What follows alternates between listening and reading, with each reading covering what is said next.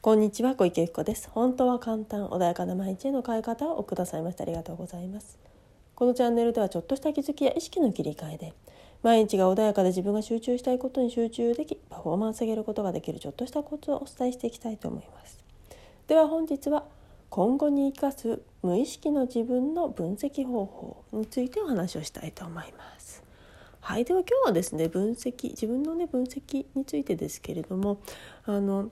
自分ってね一番見えない存在なんですよね東大元暮らしなんて言いますけど自分自身っていうのはなかなか見えないからこそなかなかねあのうまくいかないって言ったりなんかどうやったらね成長できるのかななんて悩みがあったりとかいろんなとこに学びに行ったりっていうことがあるんですけれどもでその中でねじゃあまあでもそうそうは言ってもね自分で分かる分析の分析というか、ね、自分の分かる方法っていうものもあるんですね。であのちょっとね昔のことを思い出してほしいんですよね。どんなねあの幼少期を過ごしてたかなって。ね、あのアニメ見てた人もいるでしょうしお外でいっぱい遊んでた人もいるでしょうし、ね、こんなヒーローになりたいなとかねこんな、ね、何かアニメの主人公になりたいなって思った方もいらっしゃるかもしれないですよね。でそんなねそのアニメだったりとか何か電気だったりとかね自分がどんな人に影響を受けて憧れて真似をしたりとかねこうなりたいんだっていうね思いを持ってただろうか。ね、あの男の子だったらね「スター・ウォーズ」とかもかもしれないし「キャプテン翼」っていう方もいたかもしれないし、ね、あのなんだろう今で仮面ライダーとかあの辺とかのねシリーズの何かかもしれないし女の子はプリキュアだったりとか今何やってるんだろうなまああの分からないですけど自分のね見た世界っていうのがあると思うんですね。でそのね自分が見て育ったそのアニメの、えーと、主人公だったり自分がこうなりたいこの人になりたいっ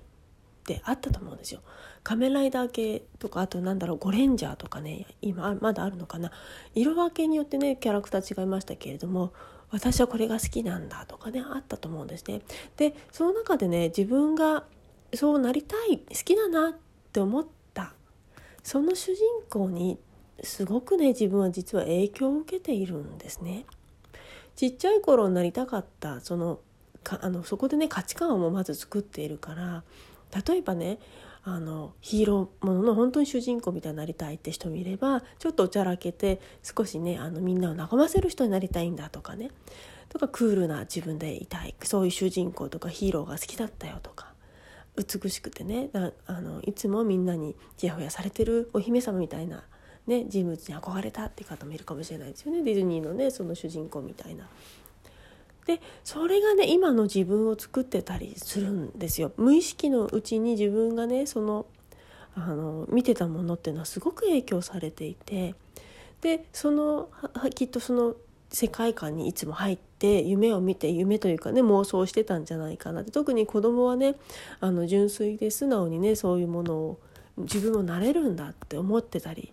思うことができたりするからだからそれがねずっと実は潜在意識の中に入ってて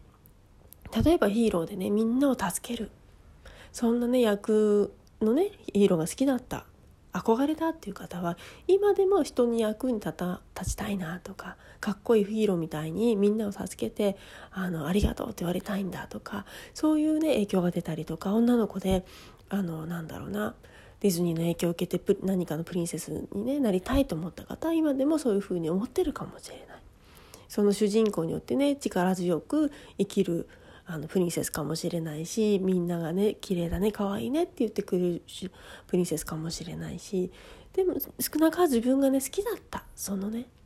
主人公たちに自分は影響を受けているんですよね。で個性豊かな何かねアニメだったり何か電気だったりそのキャラクターっていうものを夢描いてた方はやはりそういう路線のねちょっと人とは違う個性がね強い何かだったりするっていうね。なので根底にそういうものが流れていてなのにそれと違うことをやっていると違和感を感じているっていうこともあるかもしれないんですよね。なので今自分の中でねしっくりきてないなと思っている方仕事面でもね。その場合は自分ちょっとね幼少期のそのね好きだったキャラクターアニメでもいいし電気でもいいし何かね自分の好きだったものがあると思うんですよ。芸能人でもいいし。そのねどんな人に憧れたんだろうどんなものが好きだったんだろうどんなねあのそういう誰かのね影響を受けて毎日ワクワクしたりとかねお外と遊びながらそのヒーローの真似っこをしたりとか、ね、おままごとをしながらそのプリンセスになった感じになったかそういうものを思い出してほしいんです。それが今根底にまだまだちゃんと残っているんですね。それとずれているとなんか私違うこんな生き方したくなかったのにっていうようなねあのもう一人の自分がうずうず内側でねあのしてたりするからそこをねまずね見出してあげてでもしヒーローになりたいんだっていうね本当はそうなりたかったんだそうそうそうと思った瞬間そっちに意識を向ければいいんですね。そうするとよりね自分の中でパワフルパワーがエネルギーが湧いてきてそれでね今の仕事もそういう感覚でやったやる意識がそういう風になった途端やる気が変わったりっていうことが起きてくるんですね。なのでまずね自分の内側にいるその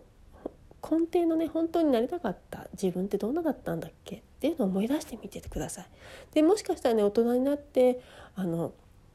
いやもう子供じゃないからそんなヒーローなんてねって思ってる方もいるかもしれないんだけどやはりちっちゃい頃に受けたものっていうものはすごく大きくってねあのなかなか消えるもんじゃないんですよね。やっぱ小さい頃の記憶だったりあの作ったね思い込みっていうものは価値観だったりっていうものはすごく大きくってですねなかなか消えることはないんですね。なのでそれを思い出して今できるこのねあの現実世界の中でもできることってあると思うんですよ。あの確かにヒーローって言われるとねスーパーマンみたいに空飛んで誰か力でねあの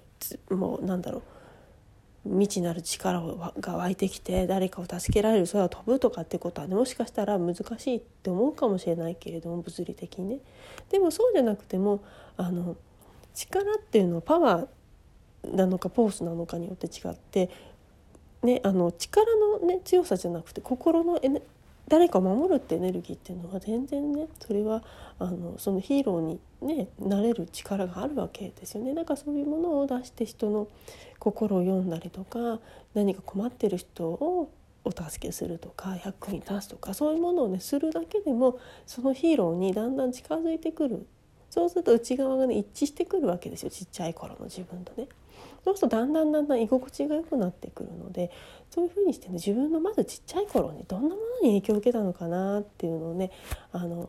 必ずそこにね何かあると思うんですよね。あの普通にね何も考えないで生きてきたってことはないと思うんですよねあのいろんな刺激があってちっちゃい頃なんで特にねいろんな情報もあれから得ますからねなのでそういうものをちょっと意識しながらあのどんなものに憧れたかな何になりたかったかなでねきっとそこに共通点だったりとかもしくは強烈にね自分の中で「あこれ!」っていうのがねでそのもし見つかったらば一回そのヒーローの中に入ってみるといいですよね。それでその感覚を味わってあ今の仕事でもこれだったらできるかもしれないっていうのがね見つかるかもしれない今の私生活でもそうですね別に仕事に限らずね。っていうふうにあのまず、ね、自分の奥にあるもう一人もう一人じゃないかな分かんない自分の憧れてな何かそういう自分のなりたかった将来なりたかった夢だったそんなね世界をもう一度思い出していただけるとちょっとねあのまたさらに今の仕事が違くね輝いたものに感じる方もいらっしゃるかもしれないですね。はいでは今日はねこれで終わりにしたいと思います。本日もくださいましてありがとうございました。